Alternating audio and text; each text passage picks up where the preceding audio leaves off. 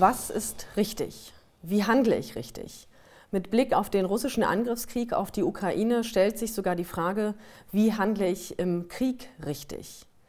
Diese und weitere Fragen aus der Community beantworten wir heute in einer weiteren Folge von Nachgefragt zum Thema Ethik. Ich spreche darüber mit Professor Dr. Dr. Christian Göbel. Er lehrt Ethik an der Assumption University in Massachusetts und ist Oberstleutnant der Reserve am Zentrum für Militärgeschichte und Sozialwissenschaften der Bundeswehr. Guten Tag, Herr Oberstleutnant Göbel. Guten Tag, Frau Hauptmann-Schönemann. Was nun also ist Ethik? Ja, Ethik ist die Wissenschaft vom rechten Handeln des Menschen. Wir unterscheiden oft zwischen Moral, die bestimmte, inhaltlich bestimmte Prinzipien des guten oder erlaubten Handelns äh, bezeichnet, und Ethik als Wissenschaft von der Moral. Aber im Alltagssprachgebrauch wird oft auch ethisch und moralisch gleichbedeutend benutzt. Wenn eine Handlung gut ist, nennen wir die entweder moralisch oder ethisch. Und das ist durchaus gerechtfertigt, denn das Wort Ethik kommt vom griechischen Ethos oder Moral vom lateinischen Mos. Beide bedeuten das gleiche, Sitte. Ethos bedeutet aber auch Charakter und das ist wichtig für die Militärethik.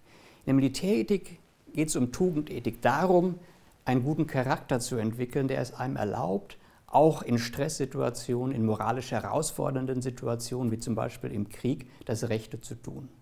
Also wie alles militärische Training auf Handlungssicherheit zielt, so auch militärische Ethik.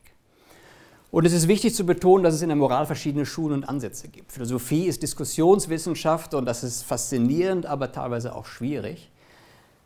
Dennoch, als überzeugter Verfechter des Menschenrechtsethos, habe ich es in der Bundeswehr einfach.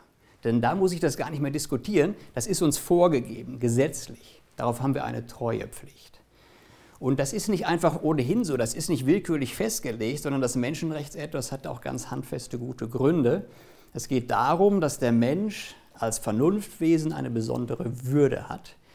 Es gründet also im objektiven Menschsein, dieses Ethos. Und die Menschenrechte sind im Grunde genommen nur Explikation dessen, was es heißt, Würde zu haben. Beim Thema Menschenrechte, da fallen viele sofort die Bilder ein, die wir aus der Ukraine kennen. Auch die Auswirkungen, sie sind überall zu spüren. Kann man da überhaupt von einem ethischen Handeln im Krieg sprechen? Ja, es ist also nicht so, dass Militärethik in sich schon ein Widerspruch wäre, wie es manchmal heißt, sondern es gibt durchaus gute Soldaten. Persönlichkeitsbildung im Militär will ja gerade sich diesem grundethischen Grunddilemma des Soldatseins stellen, dass einerseits Töten prinzipiell als unmoralisch gilt, andererseits Soldaten aber darauf vorbereitet werden müssen und mit Tod und Verwundung umgehen können müssen. Ähm, und ich denke, wir können durchaus darauf stolz sein, dass Bundeswehrsoldaten in ihren Einsätzen moralisch integer handeln. Nach 65 Jahren Bundeswehr äh, gehen Deutsche einfach davon aus, dass unsere Soldaten nicht marodieren. Dass es auch ganz anders geht, sieht man jetzt am russischen Vorgehen ähm, in der Ukraine. Angesichts Ihrer Erläuterungen, wie schätzen Sie die Perspektive Russlands ein? Ist dieser Krieg aus Sicht Russlands gerechtfertigt? Also ethisch kann man einen Angriffskrieg eigentlich nicht rechtfertigen, auch natürlich nach internationalem Recht nicht. Aber wenn man dann aufs russische Volk schaut und auf die Soldaten, die diesen Krieg kämpfen, dann schaut sich das, sieht das Ganze doch schon ein bisschen anders aus. Es gibt ja diese Propagandalügen der russischen Führung, die sich teilweise nach Argumenten für einen gerechten Krieg anhören. Dass man die Ukraine von einem faschistischen System befreien müsse, dass man die Russen im Osten der Ukraine befreien müsse, dass die Ukraine gar kein eigenständiger Staat sei und mit Russland wiedervereinigt werden müsse, dass ein NATO-Angriff bevorgestanden hätte und dass man deswegen diesen Präventivschlag ausführen müsste.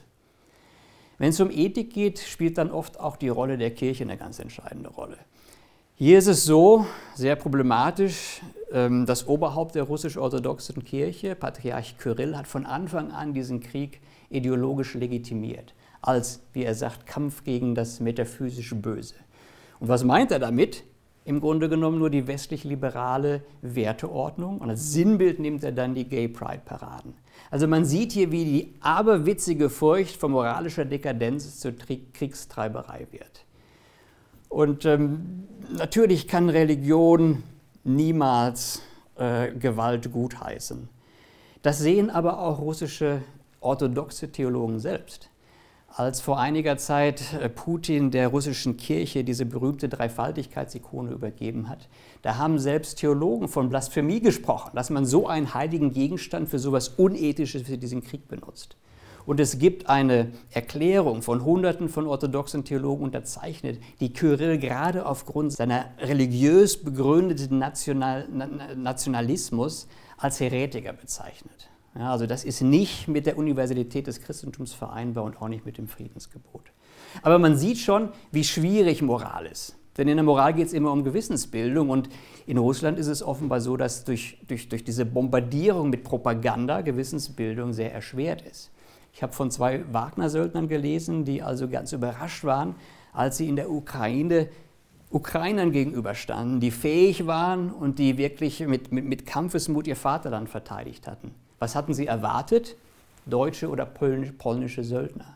Ja, oder nehmen Sie das Beispiel der Hunderttausenden von Russen, die aus dem Vaterland geflohen sind, weil sie genau wussten, wenn sie bleiben, haben sie nur die Wahl zwischen Gefängnis als Verweigerer oder Kriegsverbrecher, wenn sie an diesem Krieg teilnehmen.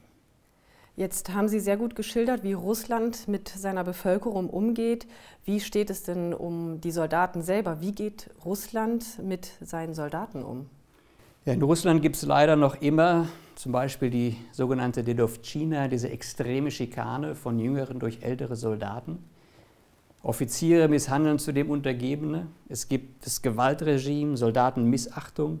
Kadavergehorsam soll eingeprügelt werden. Da gibt es den bekannten russischen Schriftsteller, ehemaligen sowjetischen Reserveoffizier Michael Schischkin, der davon einer Schule der Sklaven spricht und dies als Grund sieht für diese schrecklichen Kriegsverbrechen, die Putins brutalisierte Truppen, verrohte Truppen äh, begehen. Zudem behandelt Russland offensichtlich Soldaten als Kanonenfutter. Das war schon zu Zarenzeiten so und es ist auch jetzt so und das sehen russische Soldaten selbst. Und das sind alles Beispiele von systemischem Mangel an ethischer Führung. Und das hat auch strategische Konsequenzen. Das wird oft übersehen. Denn es ist ja so, dass dieser Mangel, diese Schwäche des inneren Gefüges der russischen Streitkräfte dazu beiträgt, dass die russische Armee sich jetzt so überraschend schlecht in diesem Krieg auf dem Schlachtfeld bewährt. Also eine Armee, die ihre Soldaten missachtet, kann ihnen keine Kampfmoral, kann ihnen keinen Sinn, kann ihnen kein Identifikationspotenzial geben. Schischkin sagt, die Ukrainer wissen, wofür sie kämpfen, die Russen nicht. Also würden Sie sagen, dass es eher schlecht um die russische Führungskultur steht, beziehungsweise existiert eine solche Führungskultur in Russland tatsächlich? Führen durch Vorbild ist ganz entscheidend im Militär. Das gilt insbesondere für ethische Führung. Für die Bundeswehr betont das die Vorschrift innere Führung. Es geht nicht nur um ethische Bildung, es geht auch darum, ein ethisches Klima in den Einheiten zu erzeugen. Und das sehen wir auch in Russland. Das geht da zwar weitgehend den Streitkräften ab, aber es gibt durchaus Einheiten, in denen es zum Beispiel keine Dedovchina gibt. Wenn nämlich die Kommandeure darauf Wert legen, ihre Truppen auch menschlich zu behandeln. Aber das sind bisher noch Ausnahmen. Generell steht es um die Eigenverantwortung in russischen Streitkräften, sieht es schlecht aus. Da spielt dann vielleicht auch auf unserer Seite in der Bundeswehr, aber auch bei NATO-Partnern die sogenannte Auftragstaktik eine Rolle, die ja Mitverantwortung nach dem Leitbild des Staatsbürgers in Uniform erlebbar macht. Zum Beispiel die amerikanische Vorschrift Mission Command benutzt Prinzipien, die wir von der inneren Führung kennen. Respekt, Vertrauen, gegenseitiges Vertrauen, Mitverantwortung, Gespür auch für die moralische und Sinndimension des soldatischen Handelns. Und in, England gab es vor ein paar Jahren neue Ansätze zur ethischen Ausbildung, die vor allem sicherstellen sollen, dass Soldaten nicht ethisch unreflektierte Handlungen begehen, die letztlich die ganze Operation gefährden, wenn sie der Weltöffentlichkeit bekannt werden. Aber es geht nicht nur darum bei der Ethik, dass es eine strategische Notwendigkeit ist. Das hat zum Beispiel vor einigen Jahren, als 2003 der Abu Ghraib-Folterskandal im Irak bekannt wurde, der amerikanische Senator John McCain ganz deutlich gemacht, der selbst schwerste Folter im Vietnamkrieg als Kriegsgefangener erfahren hatte. Und er hat gesagt, wenn wir sagen, wir verteidigen Menschenrechte, dann können wir unsere Gefangenen nicht waterboarden. Ja, die Bundeswehr fasst das nach Baudissin. Wer sagt, er verteidigt Menschenwürde, muss menschenwürdig behandeln. Unreflektiertes Handeln, menschenunwürdiges Verhalten, Folter. In diesem Sinne, wie steht es um die Rechtfertigungsstrategien solcher Kriegsverbrechen? Ja, also ethisch kann man die nicht rechtfertigen. Wer an Kriegsverbrechen teilnimmt, der ist entweder Sadist oder kriminell oder moralisch schwach und das sind alles Formen der Unmoral. Aber es gibt ja doch den Versuch, Kriegsverbrechen strategisch zu rechtfertigen. Abu Ghraib habe ich gerade genannt. Also auch im Westen wurde dann gesagt von den Amerikanern, Folter war nötig, um Informationen zu gewinnen. Wir denken vielleicht an dieses historisch sehr fragwürdige Argument, dass der Abwurf der Atombomben über Japan das Ende des Zweiten Weltkriegs beschleunigt und damit den Grunde Leben gerettet hätte. Wenn wir uns die Russen angucken, die Kriegsverbrechen, die in der Ukraine bereits durch UN-Berichte belegt sind, also Folter haben sie genannt, Massenvergewaltigung, Kindesentführung, ähm, Angriffe auf die zivile Infrastruktur und so weiter, dann geht das einfach nach dem Prinzip der Zweck heiligt die Mittel. Ja, möglichst schnell diesen Krieg siegreich zu beenden und der, das Mittel dazu ist, den Kampfeswillen der ukrainischen Bevölkerung zu schwächen. Das ist ethisch nicht zu rechtfertigen, aber auch strategisch hat es sich als Trugschluss herausgestellt, denn es wirkt ja nicht.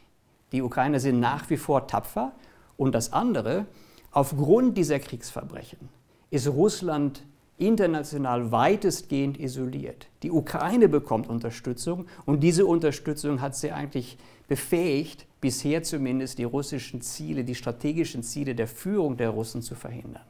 Wie schwer ist es denn eigentlich angesichts dessen, was Sie jetzt berichtet haben, in einem totalitären Regime anständig zu bleiben? Ja, sehr schwer. Also die Propaganda habe ich ja schon genannt, die die Pflicht zur Gewissensbildung so erschwert. Dann das Beispiel der Hunderttausenden von jungen Russen, die, die ein, den einzigen Ausweg sahen, eben in diesem Regime nicht äh, unanständig zu handeln, dass sie dem Vaterland, dass sie aus dem Vaterland fliehen. Aber wir haben ja auch unsere eigene Geschichte. Und ähm, der militärische Widerstand gegen Hitler ist gerade deswegen eine der Traditionslinien der Bundeswehr, weil er eben zeigt, wie es doch möglich ist, auch in einem totalitären Regime sittlich anständig zu handeln. Und deswegen man muss immer in, in, in Erinnerung rufen, dass soldatische Tugenden im Grunde genommen Sekundärtugenden sind, die ihren ethischen Wert erst von dem ethischen Gut erhalten, dem sie dienen. Genau deswegen sind der Bundeswehrsoldaten eben nicht zu blindem Gehorsam aufgefordert, sondern zu gewissensgeleitetem Gehorsam. Wir haben das Leitbild vom Staatsbürger in Uniform, das neben den einsatzbereiten Soldaten den verantwortungsvollen Bürger und freien Menschen stellt. Und diese ethische Transzendenz, die fehlt Putins Militär. Also die Duma hat erst vor wenigen Monaten nochmal die Strafen, die drakonischen Strafen für Befehlsverweigerung angehoben und macht das damit genau deutlich. Wechseln wir an dieser Stelle einmal die Perspektive. Wie halten es denn die Ukrainer mit der Ethik? Ja, ich schließe mich da der Auffassung an, dass ähm, die Ukrainer nicht nur einen Kampf gegen einen Aggressor führen, sondern auch einen Kampf um Werte, wie sie selbst immer wieder betonen. Und da geht es nicht nur um das eigene Leben und den Besitz, sondern es geht darum, dass sie in Freiheit und Demokratie leben wollen. Also indirekt verteidigen die Ukrainer tatsächlich europäische Werte, europäische Freiheit. Genau deswegen hat ja das äh, Europäische Parlament der Ukraine den Sacharow-Preis zugesprochen und die Stadt Aachen den Karlspreis. Andererseits gibt es sehr wohl VN-Berichte, die auf Kriegsverbrechen auch durch die Ukrainer hindeuten lassen. Wenn das so wäre, dann wäre das natürlich eine Verletzung europäischer Werte. Letztlich können wir nur hoffen, dass irgendwann auch die ukrainischen Streitkräfte das Menschenrechtsethos so umsetzen, wie es die innere Führung der Bundeswehr tut. Was würden Sie angesichts dessen sagen im Kampf für die Freiheit? Welche Opfer sind da ethisch gerechtfertigt? Ja, welche Opfer man für die Freiheit zu bringen bereit ist, das ist letztlich jedem selbst überlassen, zum Beispiel das eigene Leben. Denn das ist ja ein Grundprinzip der Ethik, dass es hier um Gewissensentscheidungen geht. Soldaten also als Kanonenfutter zu missbrauchen, ist sicher unmoralisch.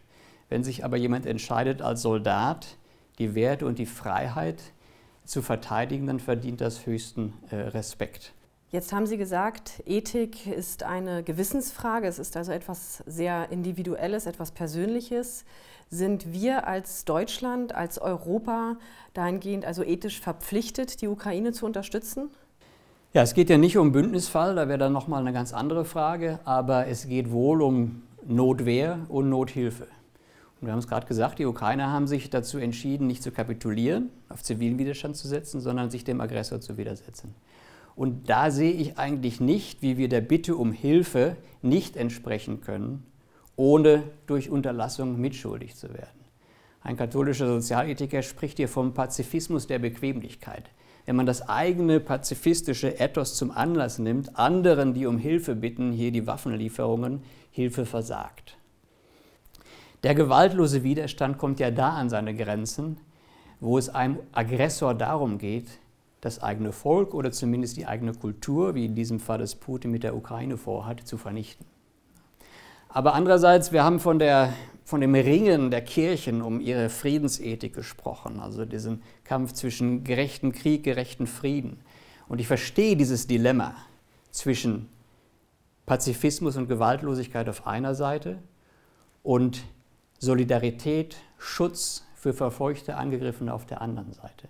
Wenn wir an den evangelischen Kirchentag denken, da wurden diese Kontroversen ja diskutiert. Da gab es Bischof Kramer, der die Friedensbewegung ähm, aufs Podium brachte. Und es gab die weitgehende Mehrzahl der führenden Theologen, die sowohl das Recht der Ukraine auf Selbstverteidigung unterstützte, als auch Waffenlieferungen für legitimiert hielt. Und zugleich gab man ja praktisch allen führenden Bundespolitikern Gelegenheit, die, deutsche, die deutschen Entscheidungen in Bezug auf diesen Krieg zu verteidigen. Und zum ersten Mal sprach auch der höchste Soldat der Bundeswehr. Und General Breuer hat ja ganz klar zusammengefasst, worum es geht. Wenn der Westen keine Waffen geliefert hätte, wäre der Krieg vorbei. Aber die Ukraine wäre unter dem Joch der Russen. Der Krieg wäre vorbei, aber das Leiden ginge weiter. Und mir scheint durchaus, viele haben ja von Anfang an gewollt oder mehr und schnellere Hilfen gewollt, also mir scheint aber durchaus das Vorgehen der deutschen Politik eine Besonnenheit zum Ausdruck zu bringen, die auch ethische Tiefe hat. Es war ja klar, die Ukraine verdient unsere Hilfe, aber es ging dann auch um Güterabwägung zwischen Nothilfe einerseits und einer Eskalation, dem Risiko einer Eskalation, eventuell auch dem Risiko für die eigene Bevölkerung andererseits. Also Nichtstun war keine Alternative, aber auch nicht eine direkte Verwicklung, wie es zum Beispiel eine Flut, äh, Flugverbotszone, die ja einige gefordert hatten, ähm, bedeutet hätte. Jetzt dauert dieser Krieg bereits über ein Jahr an. Was würden Sie sagen? Welchen Einfluss hat die Dauer eines Krieges auf das ethische Verständnis? Also ich denke, bei diesem Krieg äh, geht es ganz besonders darum, im Zuge der Zeitenwende äh, fein zu justieren, wie das Verhältnis der Lehre vom gerechten Krieg und gerechten Frieden ist. Das ist das eine. Das andere, dieser Krieg ist der erste, in dem eigentlich großflächig künstliche Intelligenz verwendet wird. Und das wird sicherlich der alten Diskussion um autonome Waffensysteme neue Impulse geben. Aber abseits von diesen spezifischen Fragen der Militärethik, der Kriegsethik, denke ich eigentlich, das Entscheidende ist, dieser Krieg, das russische Vorgehen in der Ukraine, zeigt deutlich, wie wichtig Ethik im Militär ist. Der Mangel an ethischer Führung, der sich in dem Gewaltregime im russischen Militär ausdrückt, der sich aber auch ausdrückt in all den Kriegsverbrechen, ähm, der hat auch strategische Konsequenzen, wie wir gesehen haben. Und das ist wichtig auch in Erinnerung zu rufen, vielleicht sogar den Kritikern gegenüber, die sagen, dass die innere Führung der Bundeswehr nicht einsatztauglich sei und dass wir doch eigentlich archaische Kämpfer wieder benötigten. Also Ethik ist heute Teil der militärischen Professionalität, nicht lästige Ergänzung. Ja, und es gibt einige, die in Deutschland sagen, lass doch endlich die Vergangenheit ruhen, aber da muss ich sagen, amerikanische Kollegen sagen mir, dass sie uns beneiden darum, wie Deutschland es geschafft hat, gesellschaftsweit die eigene Schuld, ja, das NS-Regime aufzuarbeiten und daraus sogar neue Streitkräfte zu gründen, aus diesem Geist des Aufarbeitens, der kritischen Distanz mit der eigenen Geschichte. Und dann vielleicht noch ein letzter Punkt. Ähm, Moralisch zu handeln bedeutet, Erfüllung als Mensch zu finden. Und das ist, glaube ich, ganz wichtig, dass wir das unseren Soldaten deutlich machen. Unsere Soldaten, die die Freiheit und die Werte des Grundgesetzes, der freiheitlich-demokratischen Grundordnung verteidigen, sollten daraus auch Sinn schöpfen können. Ja, also aus dem Bewusstsein, bei all den Schwierigkeiten des Soldatenberufes, aus dem Bewusstsein, etwas Gutes zu tun, kann man Sinn schöpfen und damit auch Erfüllung als Mensch. Diese Haltung ähm, zu bilden, auch das ist Aufgabe der Ethik im Militär. Vielen Dank, Herr Oberstleutnant Göbel, für Ihre Ausführungen. Vielen Dank, dass Sie da waren. Sehr gerne, danke für die Einladung. Und Ihnen, werte Zuschauerinnen und Zuschauer, vielen Dank fürs Zuschauen. Bis zum nächsten Mal bei Nachgefragt.